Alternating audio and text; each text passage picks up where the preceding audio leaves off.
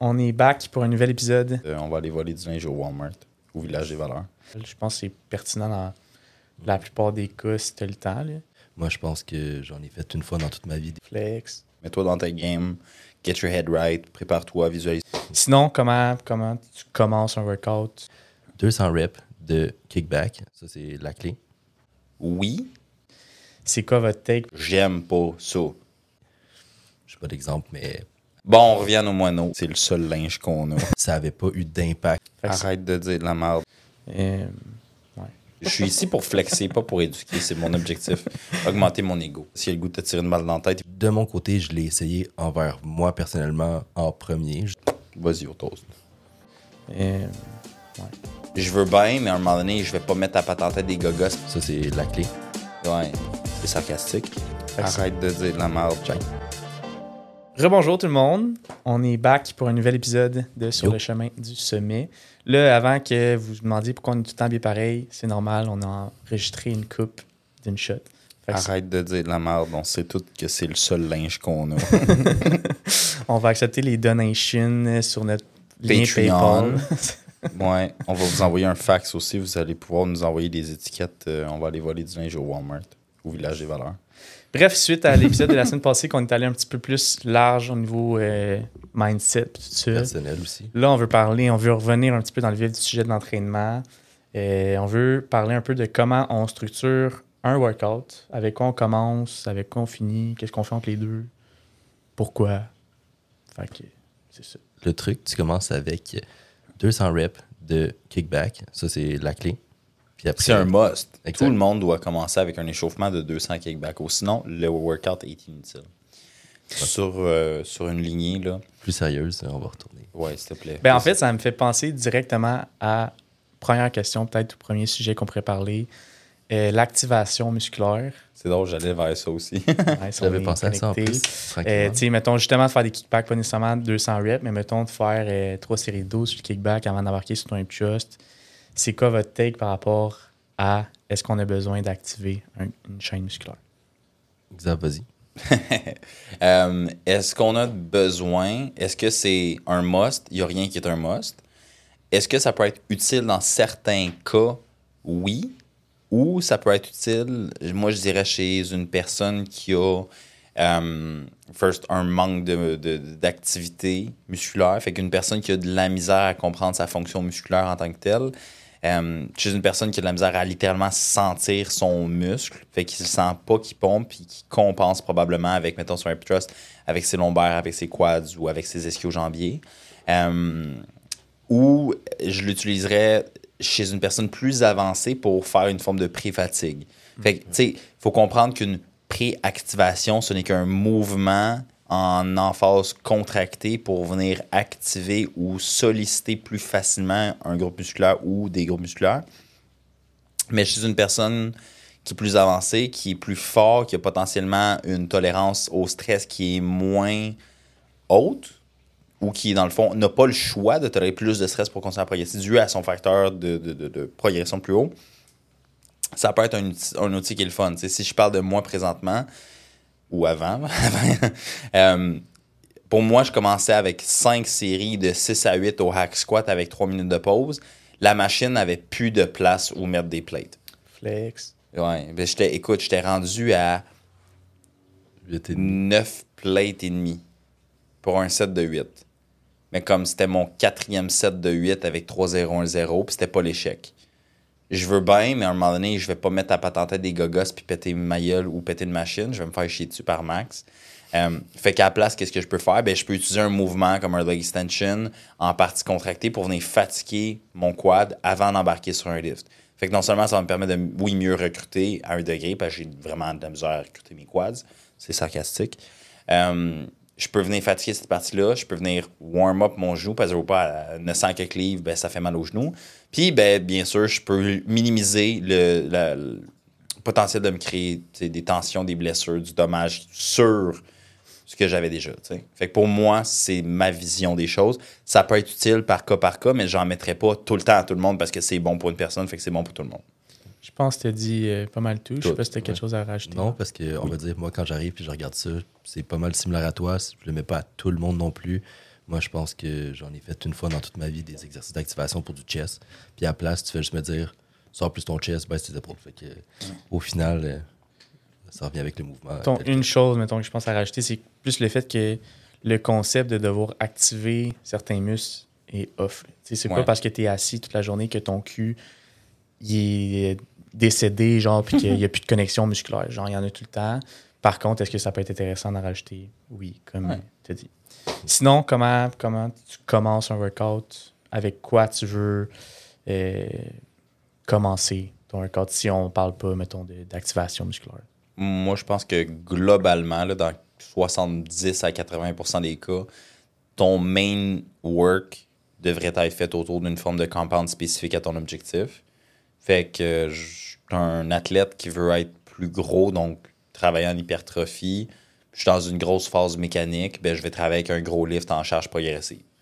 Je vais prendre un l'exercice que je préfère, par exemple, pour euh, mes pecs, ces temps-ci, ça va être un low incline euh, Smith press.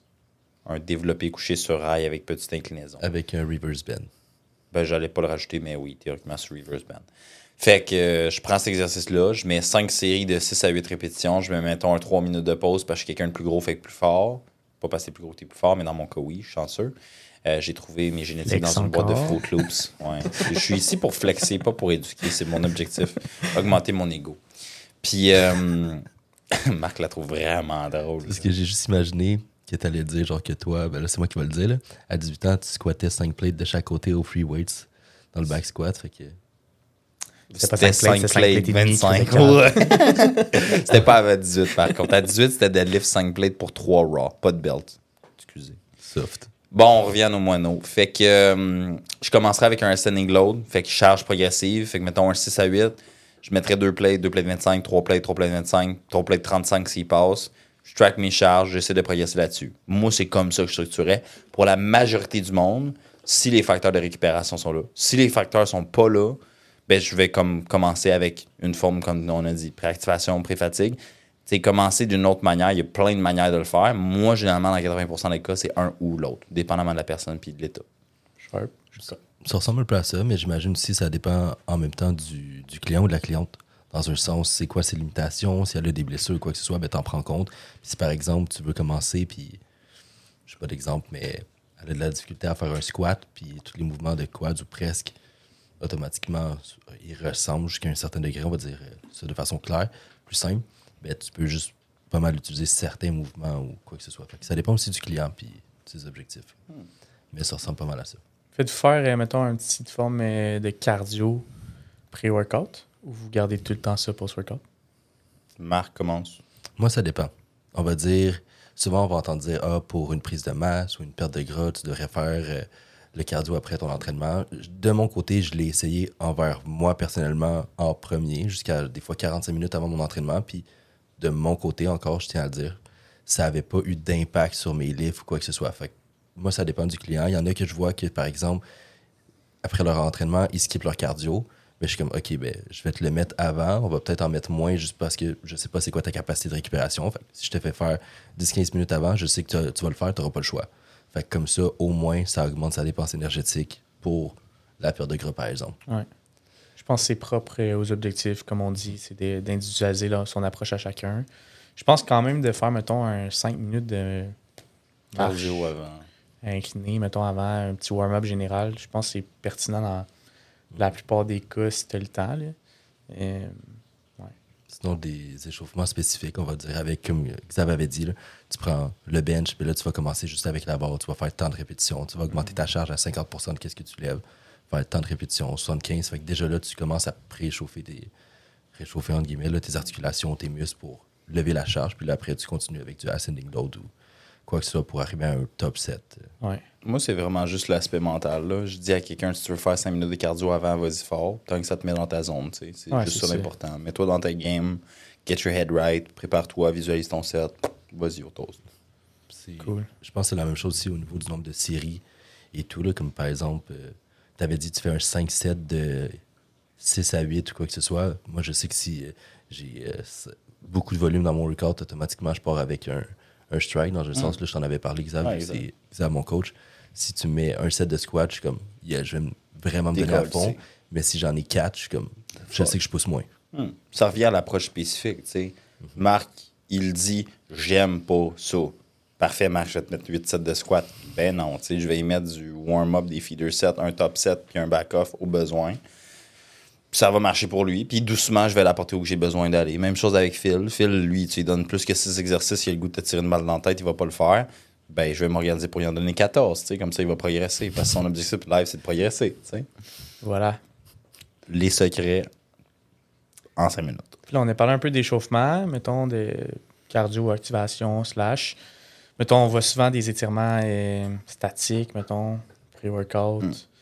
Je- je- Chez. Chez. euh, ben, moi, j'ai toujours l'impression que tout le monde le sait, genre, parce qu'on en entend nous parler tout le temps que, genre, c'est pas bon d'en faire, mais comme, en réalité, peut-être que le monde qui nous écoute le savent pas. Mais, tu sais, on est d'accord que des étirements statiques pré-workout, c'est pas une bonne idée. Sauf en cas de blessure. Moi, c'est quand je m'étais blessé au dos, là, c'est là que mon physio me disait avant ton entraînement, quand tu vas faire du squat, là, et- étire-toi. Sinon, dans d'autres cas, ça sert. Statique? Mais c'est parce que j'avais une blessure au niveau euh, du nerf sciatique, au niveau de, du bas de mon dos. là, puis tout ça, j'avais une lombo-sciatagique, je pense qu'il m'avait dit. Ben, je serais curieux de savoir ton thinking parce que même dans ce cas-là, moi, je suis pas physio, mais comme j'aurais tendance à dire si tu étires ton dos, tu as plus de chances de blessure après quand plus ma ton fesse squat. que mon dos, par exemple, qui voulait que j'étire. Fait que je faisais des étirements au niveau, dans le fond, de ma jambe gauche pour pouvoir arriver, puis juste avoir un petit peu plus de mobilité. Dans ce cas-là, spécifiquement, parce que j'étais trop stiff, j'étais pas capable de la bouger. Mais sinon, outre ça, ben oui, c'est ce qu'il m'avait dit. Là. Habituellement, tu vas les faire euh, Ouais. après ton entraînement, puis tout ça. Puis c'est des échauffements, on va dire, plus dynamiques que tu veux faire pour Ouais. augmenter ta mobilité au niveau de tes, tes hanches, quoi que ce soit. là. Ouais. Moi, c'était assez ironique. J'ai eu euh, beaucoup de problèmes l'année passée avec énormément de crampes au niveau des quads. Puis, on, dans le fond, j'étais suivi par la même masso que j'ai eu depuis euh, trois ans. Puis, elle m'a dit, Xav, est-ce que tu t'étires? Je dis, ben, pour ce workout, oui. Tu sais, je prends un 5-10 minutes de mobilité euh, passive, active. tu sais. Puis, elle me dit, non, non, mais essaye de- d'étirement passif avant tes leg. Là, je suis comme, ouais, mais tu sais, ça calme pas le système nerveux, ça stretch tes fascias musculaires avec les potentiels de création de tension de force est moins haut, blablabla. Elle me dit théoriquement oui, mais elle dit T'es-tu fort? Ouais. Fait que si tu tires un petit peu, tu vas-tu être vraiment moins fort? Ouais, non, peut-être pas. J'ai mobilisé plus. C'est sûr que j'ai fait, mettons, un petit warm-up, mettons plus, comme on a dit, là, un 5 minutes de cardio, question de pomper un peu plus. Puis après ça, j'ai été faire un style de mini euh, warm-up passif slash actif. J'ai commencé avec l'actif, j'ai fini avec du passif. J'étais embarqué sur mon hack squat, j'étais comme, OK, first, wow, je chante mes quads for once. Puis deuxièmement, ben, je sentais que le flow était plus présent. Tu sais, il y a plein de raisons de dire oui puis non. Dans la majorité, dans 95% des cas, je pense que un étirement passif ne devrait pas être directement avant un entraînement, surtout lorsque c'est un, objectif de charge progressive. Mais si tu es en entraînement de maintenance puis tu te sens un peu stiff parce que tu as mal dormi, euh, tu peux t'entraîner passif avant, tu peux t'étirer passif avant? Je pense pas qu'il y aurait tant de problèmes que ça. Ouais. Rendu là, c'est du cas par cas, mais majoritairement, non, c'est pas la meilleure des idées. Mais il y a certaines nuances que tu pourrais utiliser cet outil-là. Moi, niveau warm-up, mettons, personnellement, depuis que j'ai plus commencé à courir et tout ça, Mm. c'est beaucoup niveau, euh, genre, hip flexors, tibial antérieur, Mhm. mollet, cheville, affaires de même que je faisais pas avant quand mon but principal c'était l'hypertrophie, puis je voyais pas nécessairement Un carry-over. l'intérêt. Tandis que là, maintenant, justement, vu que mon objectif a changé, ben, mon approche a changé. Fait c'est aussi, encore une fois, en fonction de tes objectifs. puis D'avoir une approche adaptée à. Exact. Puis ça reste aussi souvent, on va donner, on va dire soit à nos clients, à nos clientes, quoi que ce soit, des concepts, mais on peut toujours sortir du concept dépendamment où on est où. Comme on entend souvent, par exemple, ah, quand tu es sur un hack squat ou un leg press, tu veux descendre sans que tes talons élèvent. C'est applicable pour la majorité des cas, mais après, s'il élève un petit peu, quoi que ce soit, est-ce que c'est grave? Non. Par contre, c'est une autre façon de progresser à un autre moment X que la personne n'est peut-être pas rendue là. Fait que j'imagine que c'est un peu la même chose pour les étirements euh, statiques. euh, Aussi que dans la majorité des cas, fais-les pas. Mais si par exemple, il y a une situation X ou quoi que ce soit qui amène à ce que ça soit intéressant de les faire avant, ben, c'est une situation qui le fait pour ça. Ouais. Cool. That's it. Pas mal ça. Hein? Fait que si vous avez aimé ça, donnez-nous un, un review sur euh, peu importe la plateforme que vous utilisez. 5 étoiles. Yes. Euh, suivez notre page Instagram Summit Training et sur le chemin du summit.podcast ainsi que nos pages personnelles. Xav sinon- Summit Training. C'est pas ça ta page Instagram? ST. Coach Xav ST. Coach Xav ST, Summit Training pour le monde qui ne savait pas. Coach Phil, Baramba ST. Puis Marc Lavoie, bas. Yes. Fait que, on se voit la semaine prochaine. Merci d'avoir été là. Puis merci les gars. Peace Merci. out. À la prochaine. Merci. Ciao. Ciao.